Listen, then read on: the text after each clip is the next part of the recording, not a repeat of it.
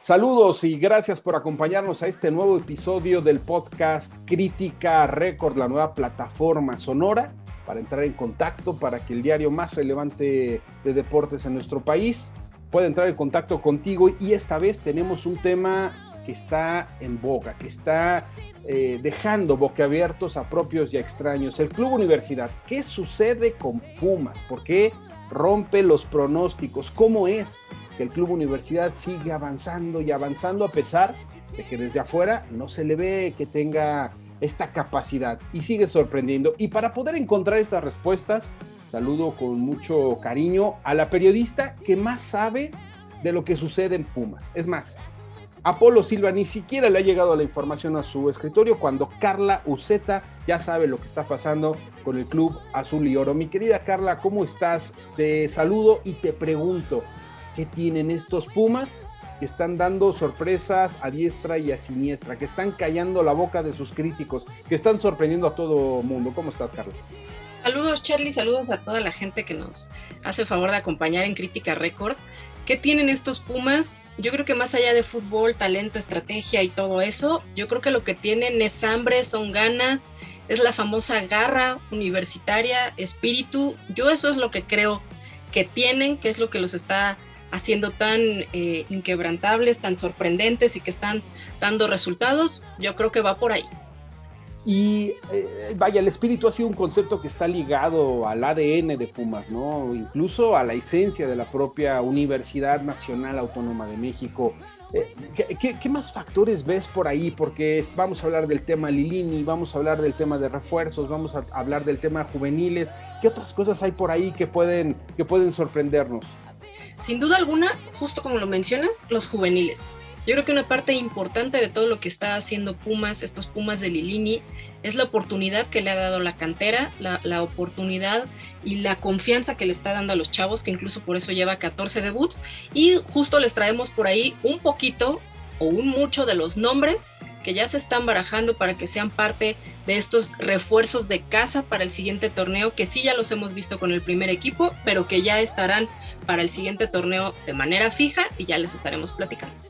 Ahí está, ahí está. Carlos Z nos va a hablar de los nombres que ya están sonando para que lleguen al primer equipo de los juveniles y qué es lo que traen en la mochila los chavos. Escuchemos entonces cómo está hoy el mundo del club universidad. ¿Cuál es el contexto de estos Pumas que con muy poco están haciendo mucho? Los Pumas de la UNAM han sido señalados por sus finanzas, por sus crisis y por su salida de talento a equipos con mucho mayor presupuesto, pero los del Pedregal ahí siguen, y aún cuando no han alcanzado el campeonato, han estado cerca, y han dado campanadas monumentales a escuadras con mejores planteles. La mística, la garra y los valores del club predominan en los jugadores, quienes están determinados a nunca darse por vencidos, a dar todo por una afición que siempre los cobija y a responder por un entrenador que cree y confía ciegamente en sus jugadores. Estos Pumas han recuperado la identidad universitaria y sin ser los más adinerados, cada semana demuestran ser más ricos en historia.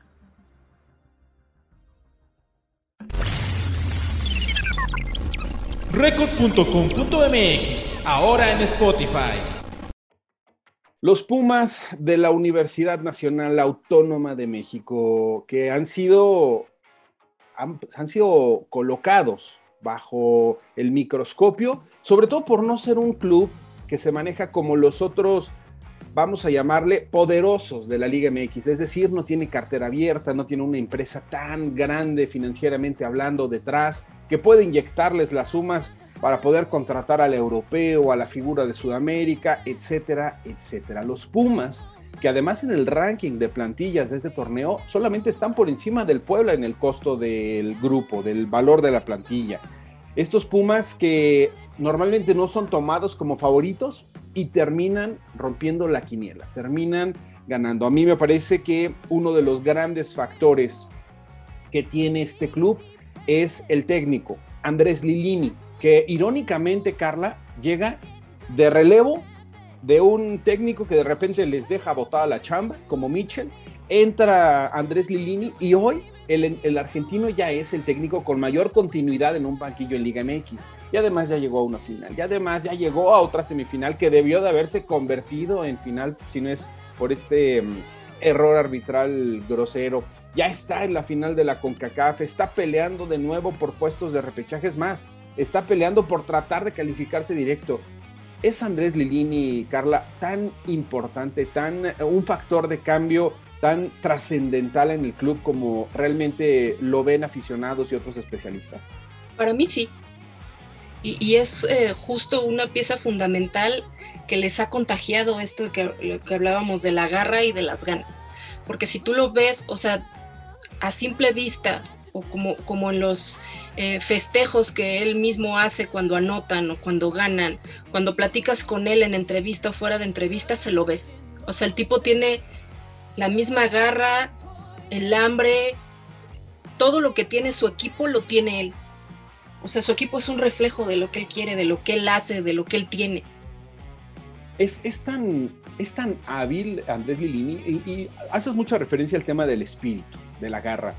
Y eso lo tienen muchos técnicos que eh, pues tienen una personalidad líder, ¿no? Que pueden unir al grupo. Y en el caso de Pumas, me parece que al que más tendríamos que recordar es a Hugo Sánchez, ¿no? Que no era muy, o no se le pensaba muy brillante en el tema táctico de sistemas, pero claro. sí a la hora de hablar y de motivar y de decirles vamos, porque nosotros podemos. ¿Será que Andrés Linin tiene también una parte así? Es decir, que tiene, que es tan, tan motivador, que convence tanto al grupo. No sé si tanto, porque incluso si tú hablas con gente de aquel 2004, de aquel Puma bicampeón, te lo dice tal cual. Hugo era motivador, o sea, así, tal cual Correcto. te lo dicen. Y no sé si en el caso de Lilini sea tanto. Vaya, con todo respeto, no hay ni punto de comparación, ¿no? En lo Sí, que claro, podría no, decir. Hugo a lo que podría decir Andrés Lilini. Ujú. Pero yo lo que sí creo es que Andrés Lilini lo que tiene es como naturalidad, ¿sabes? Es como un tipo espontáneo.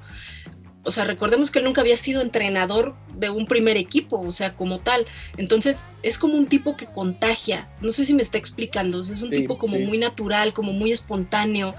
Lo vemos, repito, en sus festejos, ¿no? Incluso ya en una conferencia decía, me veo y me da vergüenza, pero pues es lo que me sale.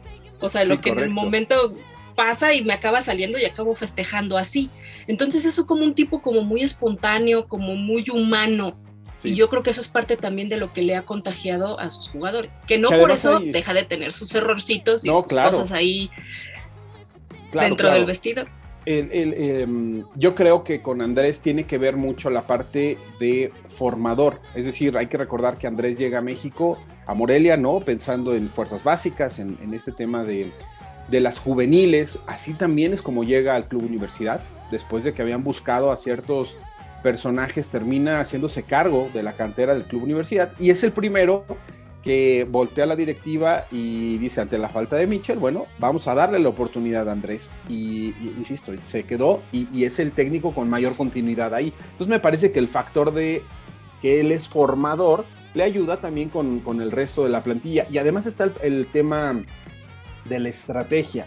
Es un tipo que nos ha sorprendido cómo en liguilla no le ha pesado el, cambio del formato de, pelea por el título del fútbol mexicano, ¿no? Hay otros técnicos que fueron maravillosos en la fase regular y, y, quizás el ejemplo más claro sería lo de Solari con el América, líder de la competencia, y de repente Lilini que se cuela, ¿no? Entre los últimos lugares, en la liguilla muestra, eh, muestra una experiencia como si tuviera tanto tiempo dirigiendo liguilla, ¿no? Eh, el, tema, el tema del sistema, eh, Carla, Lilini, tú le ves un estilo, además de toda esta parte que es motivadora, que es la garra, que es el espíritu, tú ya le ves un estilo a estos Pumas, es decir, que Lilini en tema cancha, en tema meramente estratégico, ya implantó una especie de huella, una identidad en este club. Yo creo que sí, aunque sigue tratando, porque recordemos que último, en los últimos tiempos, incluso en los últimos torneos, ha tenido que lidiar un montón de veces que si el COVID, que si las lesiones, que si las sanciones, incluso lleva 14 debuts, que era parte de lo que decías esto de ser formador y de que conoce súper bien a los chavos por el tiempo que fue director de Fuerzas Básicas. Yo creo que sí, o sea, yo creo que son unos Pumas eh, que ya son de Lilini, sí por supuesto en, en, cuanto a la cancha y la estrategia, pero que al final también se refleja en toda esta de la cuestión de, de, las ganas, que era lo que decía antes y tal vez suene muy repetitiva, pero por ejemplo en el partido contra Rayados, al final acabó ganando la partida en estrategia a Bucetich. O sea, mete, mete a Corozo, mete a Corozo y acaba haciendo el cambio estratégico que al final del partido le acaba dando los tres puntos a Pumas. Entonces, también creo que es mucho lo que hacen Gustavo Vargas y Hermes Decio junto con él, el, trabajo de, estos dos tipos que sí habían sido entrenadores antes y que ya pues le saben probablemente mucho más a esta estrategia y a la cuestión de cancha y demás. Y aparte, no sé si me esté adelantando, pero yo sí creo que aunque digan que no, Miguel Mejía Barón le echa su manita de gato. Entonces el factor Lilini pesa y pesa bastante. Y ahora lo que seguramente mucha gente se pregunta, muchos eh, aficionados de azul y oro, ¿Qué va a pasar con Andrés a futuro? La renovación está puesta en la mesa. ¿Qué le dice la directiva? Vamos a desmenuzar el futuro de uno de los factores de cambio de este club universidad. Record.com.mx, ahora en Spotify. El técnico del club universidad ha sido importantísimo en este resurgir de Pumas, en poder romper los pronósticos, de romper los paradigmas, pensando que los grandes iban a aplastar a Universidad y el conjunto azul y oro ha podido responderles, ganarles, lucharles, estar ahí peleando por los títulos. Andrés Lilini, Carla, ¿qué va a pasar en el futuro de Andrés Lilini? Ya nos has platicado en récord que el contrato se vence en diciembre. ¿Dónde está la situación para poder mantener a uno de los personajes más importantes que hay hoy en el club? ¿dónde está el asunto en los escritorios? Vayan, que le cumplan lo que quieren. Por ahí se dice que es dinero, yo sabía un poquito que sí, pero evidentemente hacia afuera dicen que no, que faltan ahí algunas cosas, pero pues también, o sea, tenemos que estar conscientes de que Pumas es un club que a lo mejor sí, pero que también mantiene mucho este discurso de que no hay dinero. ¿no? De que si sus finanzas, de que son austeros, de que si son así, de que si bueno, no sé qué tanto. Hacia afuera el discurso es que no se preocupen por eso, que si hay dinero, que, es que no hay, no hay una urgencia económica, ¿no? Pero tú y yo y la gente que ha platicado con, con, pues con la gente que está metida en el club, pues sabemos que sí hay un, una especie de necesidad de que eh, llegue el flujo, el flujo de dinero tan evidente como que la playera hoy está llena de anuncios, como que los eh, jugadores más importantes a la primera oferta que llega se, van, se van vendidos, ¿no? O sea, al final sí hay algo que no tienen otros equipos, que era lo que hablábamos al principio, este poder económico. Entonces, aunque el discurso hacia afuera sea, no hay problema en Pumas, en realidad sabemos, Carla, que sí hay un problema económico, ¿no? Sí, aunque te digo algo, yo sí creo que muchas veces ya están muy casados con ese discurso. Yo no digo que no. O sea, evidentemente las finanzas de Pumas no son las mismas que las de América, por ejemplo, que las de Tigres o Rayados. Pero yo sí creo que muchas veces ya se victimizan un poco con ese discurso. Tal vez esté equivocada, pero yo lo veo así. ¿no? O sea, el hecho de que te traigan refuerzos de la tercera división de Brasil, pues a lo mejor sí es parte de que no tengas lana, pero pues, también a lo mejor pudiste haber encontrado otra cosa en otro mercado. Oye, que la, directiva siempre se defendió con el tema este de los brasileños, de que no propiamente era la tercera o cuarta división de Brasil, sino que el campeonato brasileño está tan dividido en zonas y todo esto, que es una división geográfica, ¿no? No quiere decir que sea de menor categoría. Y que Brasil es tan grande que por eso estaban ubicados ahí. Correcto.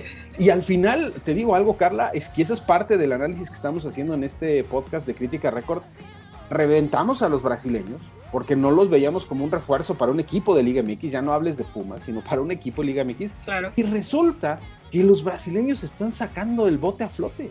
Están haciendo que avance el barco de universidad. Es increíble. Al final, lo, eh, Diogo, los de Oliveira, Militao, todos estos, eh, Meritao, todos estos cuates, pues están sacando finalmente eh, la casta y están ahí no, y, lo hicieron a principio de torneo, cuando Dineno, que todo se le juntó y que ya yo creo que ya lo iban a llevar a que le hicieran una limpia o algo así, porque entre la operación de la nariz, el COVID, la rodilla, la expulsión de la semifinal anterior, no pudo jugar varias jornadas. Y fueron los brasileños los que se acabaron echando al equipo al hombro y los que acabaron haciendo goles. Rogerio quedó unas eh, eh, jornadas como líder de goleo. O sea, Diogo, igual como dices, le acabó cayendo la boca a medio mundo, incluyéndome, porque lo más relevante que sabíamos de él es que había trabajado en un McDonald's, ¿no? O sea, y al final de cuentas haciendo goles. Oye, la primera entrevista mano a mano que les hiciste necesitabas un traductor porque ellos tampoco hablaban español, es decir, hasta la fecha, de ¿eh? Rogelio sigue sin hablar español, Meritao sí lo habla un poco más. Sí, Meritao es el que se defiende, correcto. Meritao sí es, es como mejor hablando español. Bien, para cerrar el tema de Lilini, entonces, eh, ¿cuál es tu visión de lo que va a pasar con el técnico de Pumas a, a mediano plazo? Yo siento que se va a quedar. Sí creo que probablemente la renovación no sea tan sencilla, por supuesto, porque se tiene que llegar a un acuerdo y lo que le convenga a todo el mundo, ¿no? Y, el hecho sobre todo que le van a tener que cumplir lo que él quiera, entre comillas, y lo que el club pueda. O sea, lo, de, la lana está entendido, ¿no? Claro que quiere una sueldo. Lo del tiempo también es, es, lógico, ¿no? Quiere un contrato un poco más largo. Y quiere asegurar, exacto. ¿Y qué es la otra parte que quiere? Lo deportivo. Ok. Quiere más gente. Porque, porque evidentemente, eh, o sea, refuerzos, vaya, sí, sí, sí. porque evidentemente sí le han funcionado los brasileños que le trajeron de la no sé cuál división de Brasil. Recordemos que ya le dio las gracias a Batokio, que pues nomás no sirvió para nada. al panameño Torres, que también pasó sin pena ni gloria. Entonces, o sea, quiere gente, como en algún momento por ahí alguien dijo, de a de veras. ¿no? O sea, gente que de veras le funcione y, que le acabe dando resultados, porque pues sí, es cierto que los chavos ahí van y que ha debutado gente, pero pues al final no le puede echar toda la responsabilidad a ellos o a gente que se va integrando al club, que va conociendo de a poco. Y yo lo que sí creo es que evidentemente se está esperando a lo que pasa en CONCACAF para entonces sí decirles, señores, ya ven, como si me lo merezco y he hecho magia con lo poquito que tengo. Venga, pues yo te voy a decir que de parte de la directiva lo que me han dicho es no hay prisa, el contrato es hasta diciembre, se pueden quedar hasta el verano en las pláticas y eso sí, a falta de seis meses de que finalice el contrato tendrán que hacer la extensión, ¿no? Para Record.com.mx, ahora en Spotify. Por ahí que puedan llevarse a Lilini. Bien, tocabas el tema de Dineno, ¿no? Un tipo que ha tenido mala suerte, a pesar de que ya se reencontró con el gol, pero ha tenido mala suerte entre lesiones y lo que sucede con los árbitros. Es increíble cómo se le ha cargado el tema de, la, de las decisiones arbitrales a Dineno y en general a Pumas. Para este episodio de Crítica Record invitamos a uno de nuestros colaboradores que ha sido incisivo, incisivo en este tema especialmente del arbitraje y de cómo Pumas ha tenido que eh, trabajar, ha tenido que lograr avanzar en contra de decisiones polémicas. El fantasma Suárez, que hace un recuento de todas las, em, pues las, las, malas decisiones que han afectado al conjunto azul y oro. Y este es su balance de lo que pasa con el arbitraje y el club del Pedregal. Él es el fantasma, Nacho Suárez. ¿Qué tal amigos de Récord? Los saluda Nacho Suárez, el fantasma. Qué bueno que nos acompañan hoy. Hoy titulé mi columna del diario Cazando a Pumas. Y es que, ¿quién lo diría? Son Pumas, pero la comisión de arbitraje de Arturo Bricio ya los agarró de puerquito. Y son Pumas, no puerquitos. Y es que está bien que Pumas sea un equipo con problemas de, con lo económico, en lo administrativo, que no sea candidato al título precisamente por esa enormidad de problemas, pero, pero los de negro y los del bar parece que traen consigna una tras otra, una tras otra, diría Lacho Montrufia. Ganando, perdiendo, empatando. Parece que siempre se trata de joder a Pumas. Las que son divididas van a ser en contra de Pumas. Y así ha sido a lo largo de 14 fechas. Vimos lo de Dineno el domingo pasado y vimos lo de ayer que sucedió en, en Cholos y Chivas. Exactamente lo mismo y sucedió totalmente lo contrario. No creo que sea por consigna. Creo que simplemente estamos viviendo la peor crisis del arbitraje que yo tenga memoria. No, la generación nueva no son malos.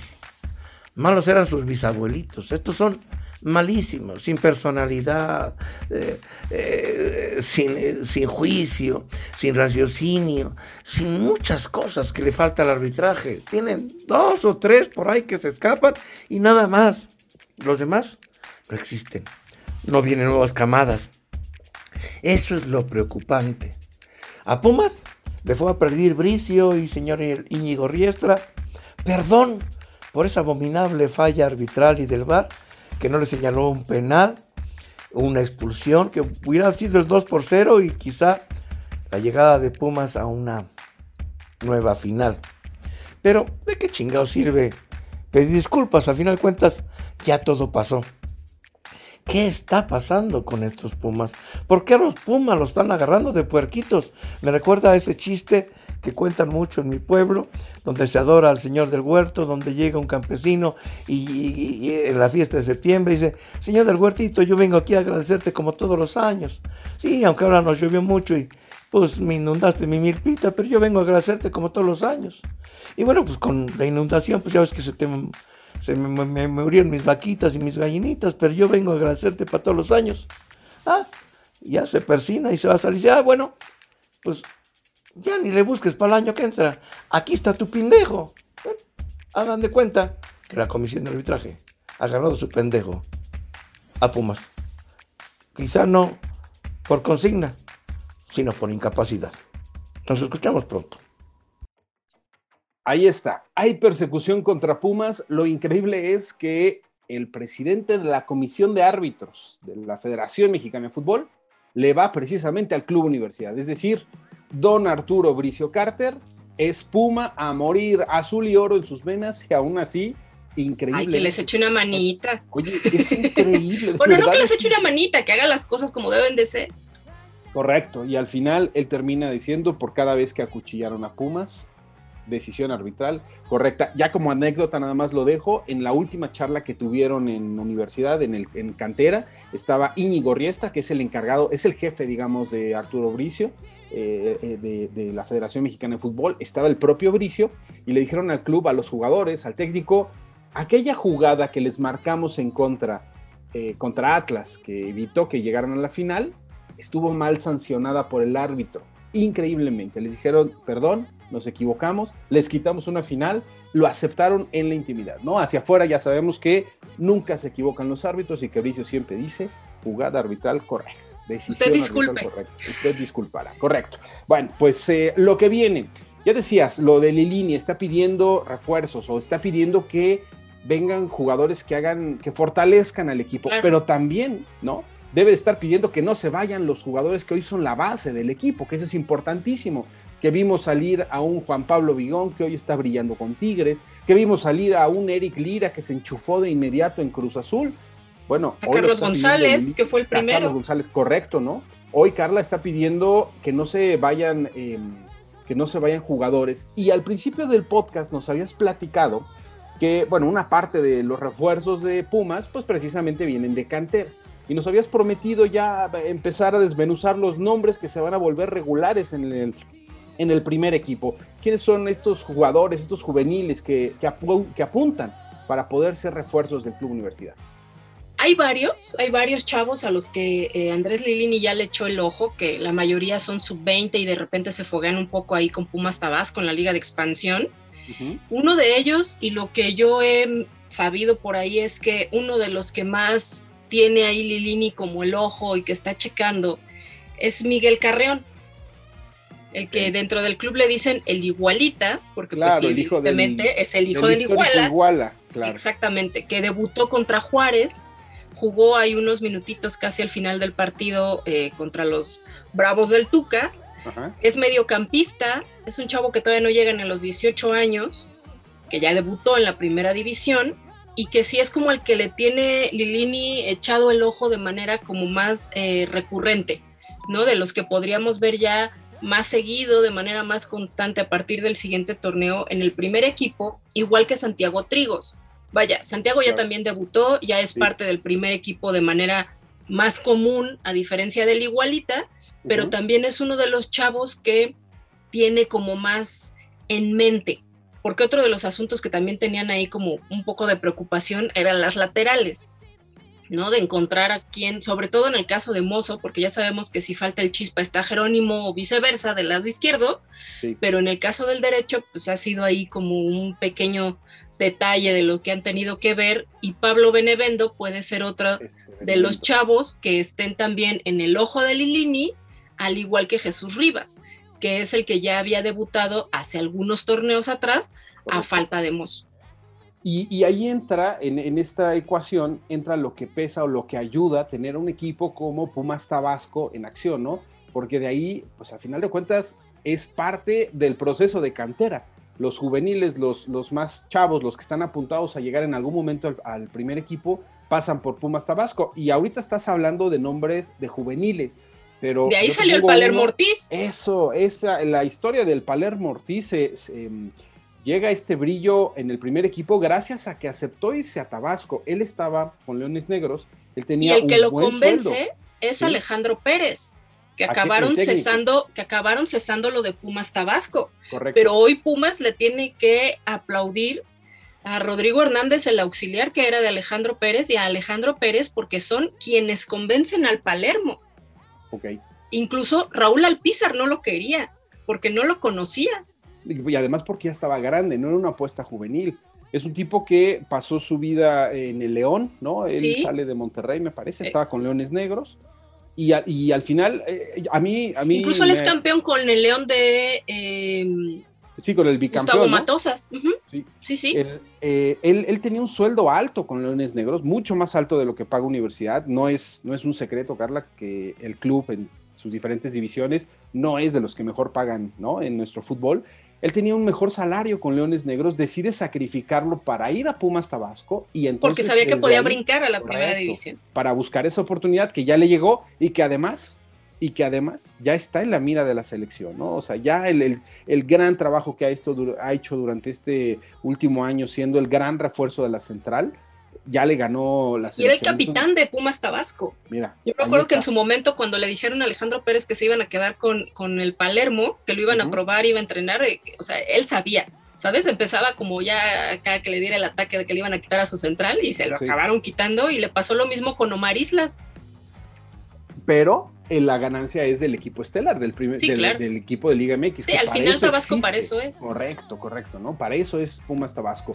Pues ahí está la realidad del Club Universidad. Carla, ya nos despedimos esta crítica récord, no sin antes preguntarte, ¿cuál es tu pronóstico para la final de la CONCACAF? Hay que recordar que Pumas fue el último equipo que perdió, el último mexicano que perdió una final de CONCACAF. Es decir, a partir de aquella derrota de Pumas contra Zaprisa, todos los títulos han sido mexicanos y otra vez tiene la oportunidad de ganarla en esta final contra el Seattle Sounders. ¿Cuál es tu pronóstico de este partido por el título de la zona?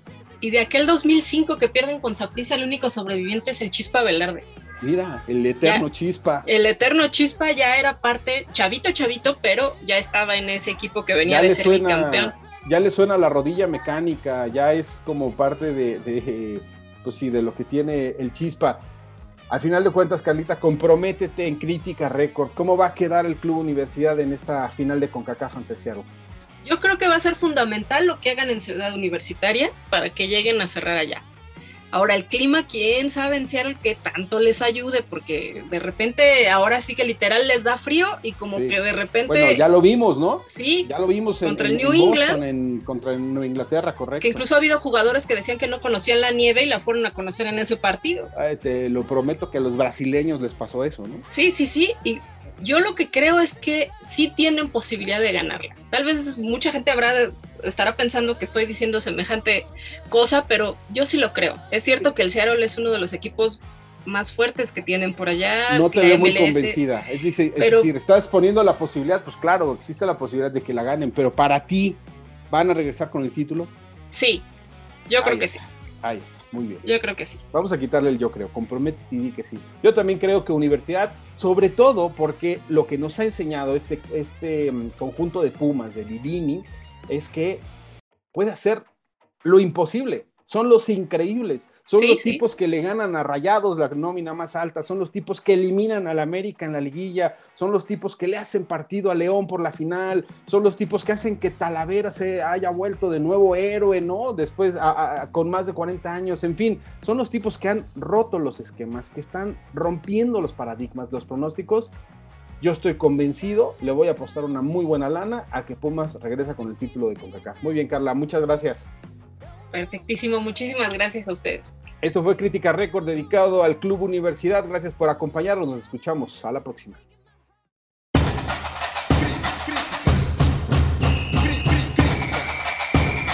Crítica Récord.